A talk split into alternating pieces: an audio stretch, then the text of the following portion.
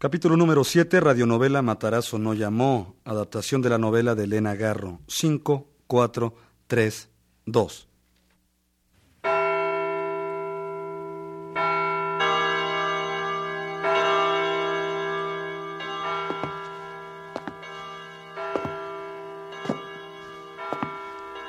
Y Matarazo no llamó.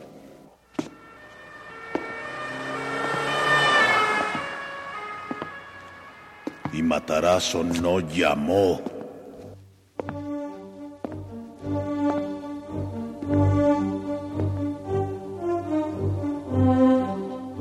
Radio Educación presenta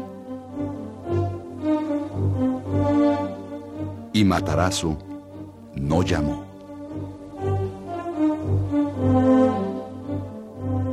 Adaptación radiofónica de la novela de Elena Garro.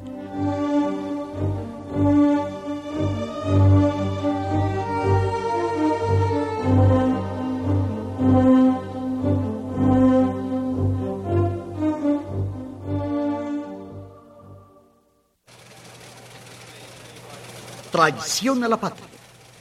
Los huelguistas ferrocarrileros reciben ayuda de una potencia extranjera.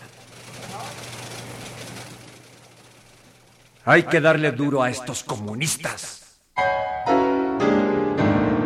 Imagínese, compañero. Nos echaron encima todas las fuerzas. Hubo tiroteo. Dicen que hay muchos muertos y también muchos heridos. Nos dispararon, compañero. No esperábamos una reacción tan violenta de parte del gobierno. Esto fue una traición. Esto fue una traición. Encomiable la energía del gobierno para disolver el complot de los sediciosos, los cuales actuaban bajo las órdenes de una potencia extranjera. Vengo solo de pasada para avisarle que su nombre figura en la lista de la Procuraduría. ¿Qué? ¿Mi nombre? Sí, compañero. ¿Qué? ¿No es usted Eugenio Yáñez? Sí, ese es mi nombre, Eugenio Yáñez. Sería prudente que no duerma usted aquí esta noche. ¿Pero por qué? Sálgase. Vaya a casa de algún familiar o a algún hotel. Y ahora tengo que irme. Voy deprisa para avisarle a otros amigos.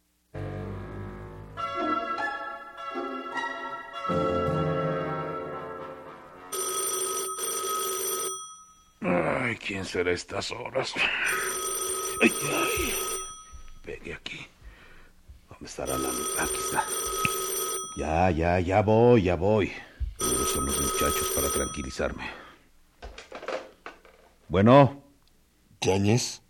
Sí, Yáñez. ¿Qué desea? Ya sabe que sigue muy enfermo. ¿Mm? Muy grave.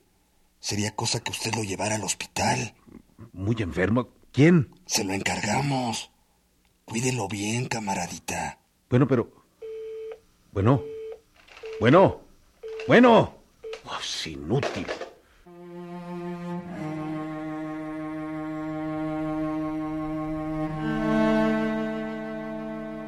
Eugenio Yáñez era un hombre solitario y tal vez por eso se relacionó con los huelguistas. Su amistad con ellos era reciente y podría decirse que circunstancial. Eugenio no tenía nada que ver con el movimiento y si les había prestado alguna ayuda, lo hizo solamente por razones humanitarias. Aquella noche, alguien dejó un herido frente a su reja. Era uno de aquellos que masacraron al romper la huelga. Y aunque Eugenio Yáñez no lo conocía, lo socorrió ocultándolo en su casa y metiéndolo en su propia cama. Aquel hombre golpeado traía una pistola. La pistola había sido disparada y Eugenio la escondió metiéndola dentro del televisor. Esa noche casi la pasó en vela. Estaba amaneciendo cuando se recostó a un lado del herido y dormitó solo unos minutos. La luz cruda de la mañana lo despertó.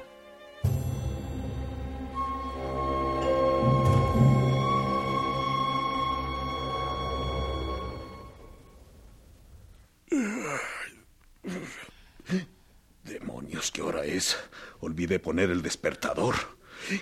Ah, caray. Son las siete en punto de la mañana. Bueno, todavía es hora de irme al trabajo. Pero, ¿pero qué es esto? Este hombre sigue a mi lado. ¡Qué pesadilla! ¿Cómo está, compañero? Abrió los ojos. Un pequeño brillo se ve en sus pupilas, como si me agradeciera algo. Mueve los labios, algo quiere decirme. Es inútil, no puede ni hablar. Voy a tomar una ducha rápida y me voy a la farmacia a conseguir unos antibióticos y unas vitaminas. Por favor, no se mueva. Pase lo que pase, no se mueva. Eugenio fue a la farmacia, trajo las ampolletas e inyectó al herido. Eh, compañero, me voy al trabajo. Lo dejo aquí encerrado y no se mueva, por favor, ¿me entiende? El hombre abrió los ojos y lo miró. Gracias, compañero. Gracias. Eugenio salió deprisa para la oficina, porque si no se presentaba, le mandaban al médico a la casa para justificar su ausencia. Y entonces descubrirían al enfermo clandestino.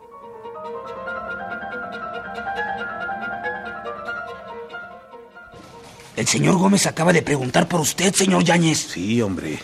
Caray, señor Chávez, qué estupidez, me quedé dormido. Traigo 20 minutos de retraso y, y, usted sabe bien que en general siempre soy puntual como un clavo. Ya lo conoce, ya lo conoce. Avísele por favor al señor Gómez que ya llegué, compañero Chávez. Ah. Eugenio no quería ni ver al jefe que permanecía encerrado en su despacho particular.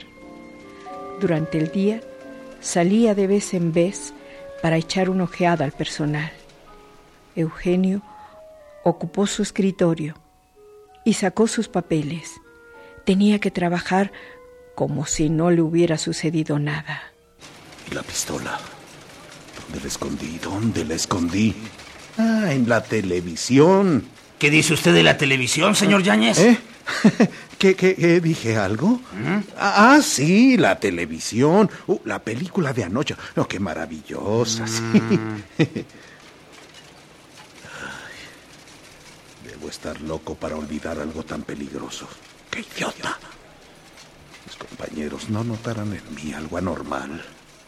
No, no, todos han vuelto a agacharse sobre sus papeles y trabajan tranquilos, pero yo no puedo hacer nada. Ay, necesito concentrarme frente a estos documentos imbéciles. Como corresponde al oficio número 774 de la fecha. El herido. En expedientes que operan hasta la fecha en esta situación y que tenemos por... ¿Qué voy a hacer con el herido, por favor? Sus salvajes. Qué golpiza, por... Y de acuerdo con los siguientes datos, 1795-34... Bueno, con tal de que no se muera el pobre... ¿En dónde dejé la carpeta? ¿Dónde está la otra carpeta? Si la pistola me dio tanto trabajo para esconderla, ¿qué haría con el cuerpo? ¿Qué haría con el cadáver? Desde luego que no puedo tirarlo en un basurero. Un basurero. Estoy loco. Es un cristiano. No. Tendría que buscar un médico que me diera el acta de defunción para conseguir el permiso de inhumación. ¿Qué doctores conozco? ¿El doctor Fuentes? No, el doctor Fuentes no podría. Miguel Ceballos, mi compañero de la prepa. Tampoco. Tampoco. ¡Qué barbaridad! Todos son unos cobardes. Los comunistas han pasado de una huelga al ataque en nuestro país. Están desatados. ¡Ja! Menos mal que por una vez en la vida el gobierno se ha fajado los pantalones. Al fin que no les cuesta, paga Moscú. Bueno, y eso de que paga Moscú, es cierto. ¿Cómo que sí es cierto? Ay, refugio, usted sale con cada cosa. Pues si eso de que pagamos Q es sabidísimo. ¿Usted cree que esa bola de gritones se iban a lanzar a armar semejante alboroto si no tuvieran las alforjas llenas? No, no, yo no sé. ¿Usted qué opina, señor Yáñez? Bueno, yo como Santo Tomás, hasta no ver, no creer. ya tenemos dos comunistas aquí, a los dos beatos la señorita Refugio y el señor Yáñez. Ay, por Dios, no hablen así. Las listas de la Procuraduría, no me cabe duda. Alberto es un policía. Avisó en la oficina y todos lo saben. Ahora me están poniendo pruebas. Y si durante mi ausencia entran en mi casa, el herido, el herido, ay, todo me da vueltas. Creo que se me fue el color y van a notar que me puse pálido. ¿Y usted, señor Yáñez? ¿Mm? ¿Qué opina? Lo encuentro muy calladito. ¿Yo? Yo no opino nada. Creo que el gobierno debería aumentar los sueldos para no verse obligado a llegar a estos excesos. ¿Aumentar los sueldos a los obreros? ¿Y por qué no también a nosotros? Nuestros jefes se sirven con la cuchara grande. Sería justo que algo nos tocara a todos. Bueno, digo yo. Que caray, o todos hijos o todos entenados. ¡Al refugio! No me diga que ya se hizo usted una subversiva. No, no, qué barbaridad. Yo digo que lo justo es lo justo. Apenas le alcanza a uno para comer, así que un poco más de sueldo no nos caería nada mal. Nada mal. ¿Verdad, señor Yáñez?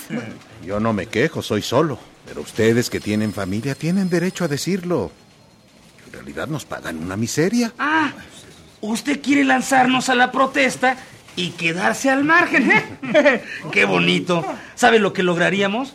Que nos echaran a todos. México no es un país rico. No puede hacer despilfarros. Tenía que hablar Gonzalitos, el consentido de Gómez.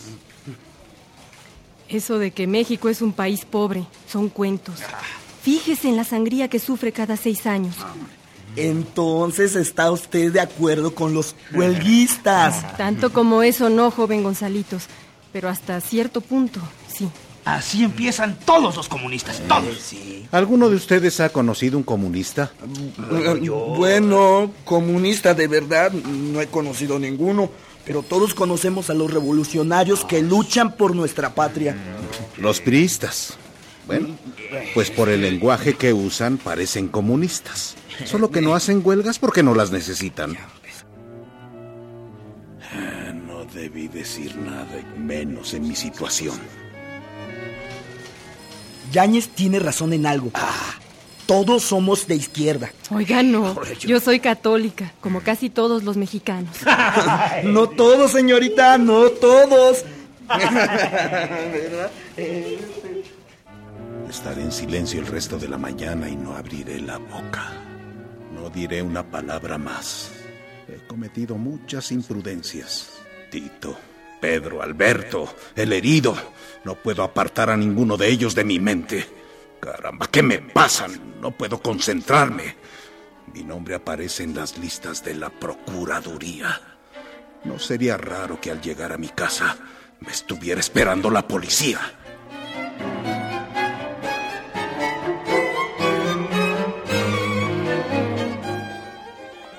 Cuando Eugenio Yáñez llegó a su casa, ya casi oscurecía.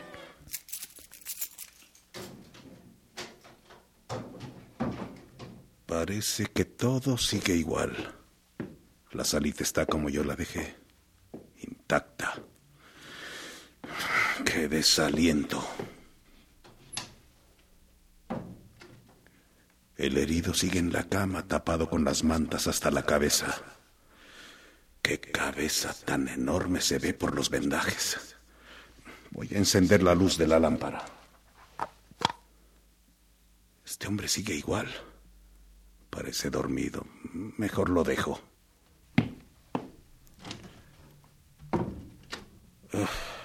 qué extraño olor tiene la casa. Voy a servirme una copa de tequila. No tengo nada que hacer, solo esperar.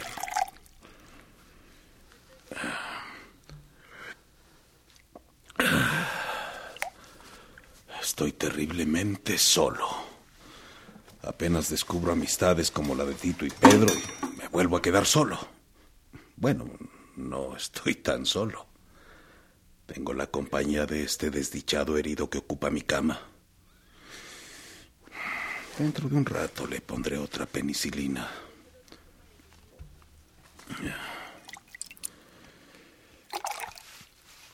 Si al menos el herido pudiera decir una sola palabra, identificarse, contarme lo que le ha sucedido, me sentiría yo menos desamparado. Podríamos platicar, consolarnos mutuamente. Pero así como está, es solamente un fardo doloroso. Presiento un inminente peligro.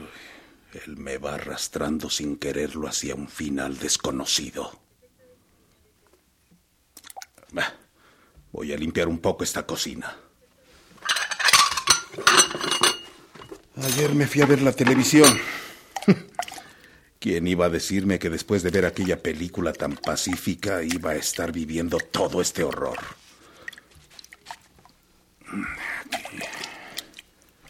Bueno, ya acabé.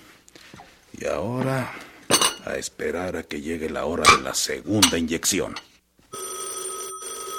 Son las siete de la noche. ¿Quién podrá llamarme? Ah, seguramente son los amigos del herido para saber de su salud. Bueno. Eh, soy Matarazo, señor Yáñez. Eh, ¿No me recuerda? Su atención, por favor. Enseguida continuaremos. El movimiento campesino y la CNC. En 1935, varios sindicatos existentes en los principales centros urbanos de la región, como Torreón y Gómez Palacio en los estados de Coahuila y Durango respectivamente, se integraron en federaciones una en cada estado. Estas federaciones iniciaron también su acción en el campo con el consentimiento del gobierno. Todavía en 1935, la organización del sindicato tenía que hacerse en secreto, dado que los miembros temían perder su empleo. En San Miguel se organizó un sindicato, pero la compañía propietaria de San Miguel inmediatamente organizó un sindicato blanco que logró restarle una tercera parte de los miembros al sindicato recientemente formado, a pesar de que este último recibió cierto apoyo oficial. Pronto se organizó la primera huelga de trabajadores agrícolas en la hacienda de Manila, cercana a Gómez Palacio. Esta huelga duró 32 días y solo se ganó parcialmente. Las principales demandas consistían en la firma de un contrato colectivo, aumento de salarios y jornada de trabajo de ocho horas. Vino después una ola de huelgas en toda la región, los terratenientes trataron de detener este movimiento organizando más sindicatos blancos. Sin embargo, uno de los propios sindicatos blancos, el de San Lorenzo, se adhirió también a la causa de los campesinos. Pronto la agitación se extendió por todo el área. El gobierno, a través de la Secretaría de Gobernación, intervino en contra de los trabajadores, lo que provocó una manifestación de protesta en Torreón. El presidente Cárdenas explicó durante una visita que hizo a la región que estas huelgas eran peligrosas para la economía del país, por lo que estudiaría la posibilidad de aplicar allí las leyes agrarias. Según opinión de varios informantes, esta promesa se relacionaba probablemente con el hecho de que las huelgas habían sido organizadas abiertamente por los sindicatos con el fin de obtener ciertos beneficios específicos acordes con la ley del trabajo, pero tratando asimismo de promover un cambio radical en la estructura del poder local, de los hacendados y de una distribución de la tierra de acuerdo con el Código Agrario. Los patrones reaccionaron de inmediato y empezaron a despedir a los trabajadores, especialmente a los dirigentes de los sindicatos que ellos denominaban rojos. Esta medida provocó más huelgas. Frente a la organización del Sindicato Patronal de Agricultores de la Comarca Lagunera y su intervención en todos los conflictos, los sindicatos campesinos empezaron a unificarse. Su principal demanda consistía en un contrato colectivo para todas las haciendas de la región. Si no se llegaba a un acuerdo antes del 26 de mayo de 1936, se declararía la huelga general en toda la comarca lagunera. Las partes en conflicto fueron llamadas por la Secretaría del Trabajo en la Ciudad de México para llegar a un acuerdo antes de que expirara el plazo. La huelga se pospuso 20 días más y como no se llegaba al acuerdo, volvió a posponerse otros 45. Se envió una comisión oficial a la región para que se investigara la capacidad de los patrones para cumplir con las demandas. Su informe fue favorable a los trabajadores, pero no fue aceptado por los terratenientes. Mientras tanto, los terratenientes intensificaban su campaña contra las organizaciones campesinas a través de la prensa y la radio, negándose a cumplir con varias de las conquistas menores que los sindicatos campesinos habían ya obtenido. Además, trajeron de otras partes a un gran número de esquiroles, de modo tal que, en un momento dado, había en la región diez mil campesinos más de los que normalmente se contaba en tiempo de pisca. El 18 de agosto de 1936 estalló la huelga general, conducida por las federaciones afiliadas a la CTM y dirigida por Dionisio Encinas. Participaban 20.000 trabajadores agrícolas, miembros de 104 sindicatos. Varios sindicatos pequeños que no estaban afiliados a la CTM permanecieron al margen de la huelga. Hubo derramamiento de sangre cuando las tropas federales trataron de proteger a los esquiroles. Algunos dirigentes fueron encarcelados.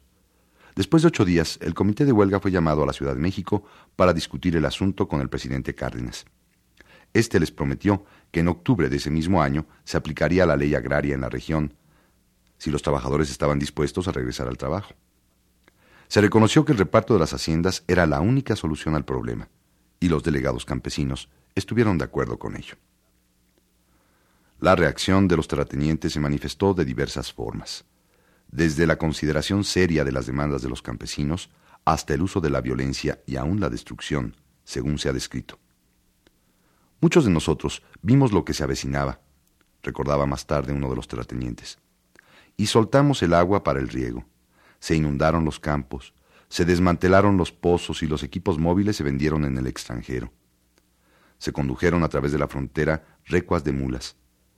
El gobierno, como represalia, impuso un arancel de exportación prohibitivo de 200 pesos por mula. Los terratenientes, más empecinados, arrearon sus animales hasta el desierto para que murieran, antes que vendérselos a los campesinos. En ese momento, las diversas federaciones que no estaban afiliadas a la CTM se olvidaron de las diferencias con los otros sindicatos y se unieron a ellos para administrar y distribuir las aguas de riego que los terratenientes habían decidido dejar correr para boicotear la entrega de la tierra. A fin de evitar el hambre y la miseria para todos en el siguiente año, los campesinos se encargaron de distribuir el agua a tiempo, de modo que salvaron la cosecha de ese ciclo. Bajo diversas presiones, el gobierno decidió enfrentarse enseguida a tan complejo problema. El 6 de octubre de 1936, el presidente Cárdenas expidió un decreto para llevar a cabo el reparto de tierras. 300 ingenieros fueron enviados a la laguna para efectuar la distribución de la tierra en el más breve periodo que fuera posible. Después de que hicieron el trabajo preparatorio, encabezados por el jefe del departamento agrario. La actitud decidida del gobierno fue la causa de que pocos días después, ante la iniciación de esta ardua tarea, algunos terratenientes empezaron a ofrecer su colaboración a la dependencia encargada del reparto. La mayoría de los propietarios, viendo que cualquier tipo de resistencia sería vana, se dedicaron a salvar lo que fuera posible dentro de los límites legales de las 150 hectáreas. Esta falta de oposición y ocasionalmente cierta colaboración por parte de los terratenientes ayudó a acelerar el proceso de distribución. Del total de 1.500.000 hectáreas, se entregaron a la región 468.386 a 38.101 campesinos integrados en 311 ejidos. 147.000 hectáreas eran consideradas como de riego. Esto significa que los ejidatarios recibieron el 31.2% de toda la tierra y el 77.7% de la tierra de riego. Prácticamente todos los terratenientes escogieron para ellos las mejores tierras, dentro de la extensión permitida de las 150 hectáreas, incluyendo el casco de la hacienda, con la casa, los graneros y otras instalaciones. Gerrit Weiser, La lucha campesina en México. Muchas gracias. Continuamos.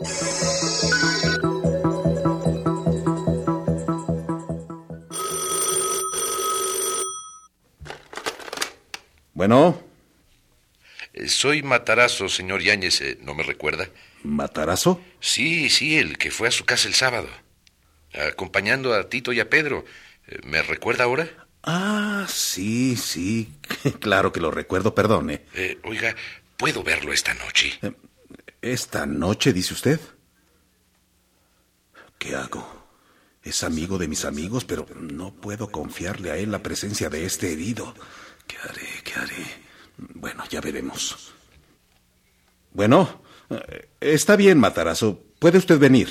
En diez minutos estoy ahí, señor Yáñez. Gracias. De nada.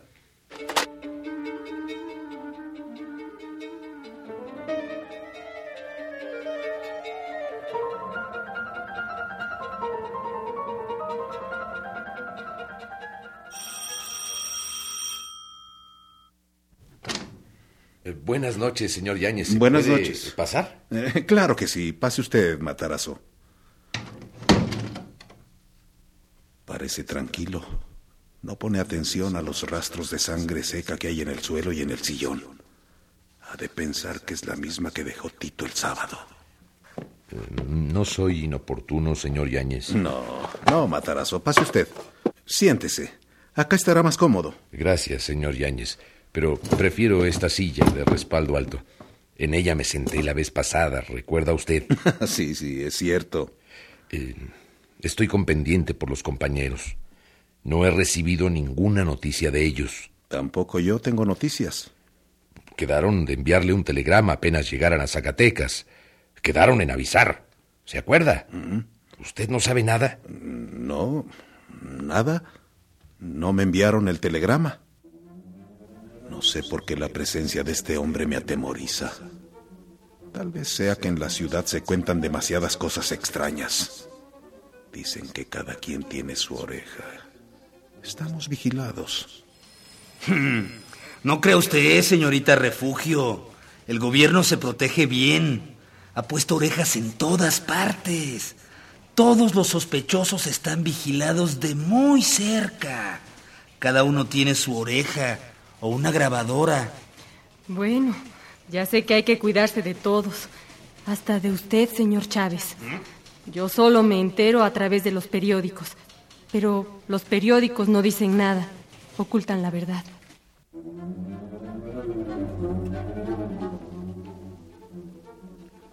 Los periódicos ocultan la verdad. Y la verdad es que la policía está haciendo redadas enormes. Hay soplones en todas partes y nadie se siente seguro. No podrá ser este mataraz una de aquellas siniestras orejas. Compañero, ¿y no tiene usted idea de quién pueda darnos alguna noticia sobre los muchachos? No. Me dejaron una llave de la casita que está en la calzada del Chabacano. Hoy fui y encontré un gran desorden. Tito y Pedro me dijeron que antes de ir a Zacatecas pasarían ahí a recoger unos papeles y alguna ropa. Hoy fui. Me llamó la atención ver que sus camisitas estaban planchadas, puestas sobre una silla, como para meterlas en una maleta que estaba abierta. Sus libros estaban tirados en el suelo. La casa está revuelta y llena de sangre. ¿De sangre? Sí. Solo la silla con las camisas está de pie. Pero, qué necedad haber ido allí. Me parece increíble en dos luchadores de experiencia. A mí me parece lo mismo. Pero en fin, son jóvenes y no creo que tengan tanta experiencia. Pues haga usted de cuenta que los cogió la policía. ¿Habrá alguna conexión entre la casa de la calzada del Chabacano y el herido que está en mi cama? Podría preguntárselo a Matarazo, pero no. No debo confiarme en este hombre. No debe enterarse que tengo un herido aquí en la casa.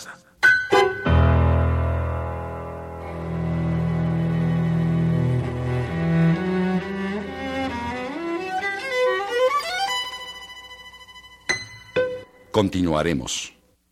¿Lo esperamos? Y Matarazo no llamó.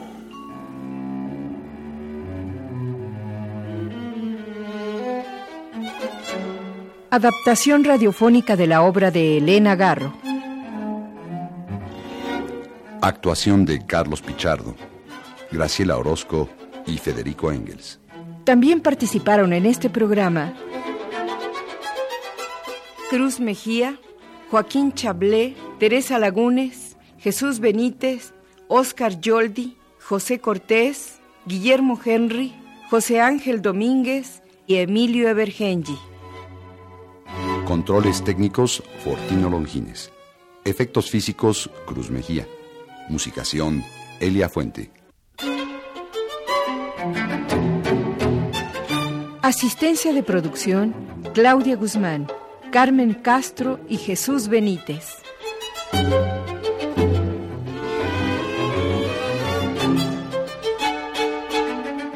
Esta es una producción de Radio Educación a cargo de Edmundo Cepeda.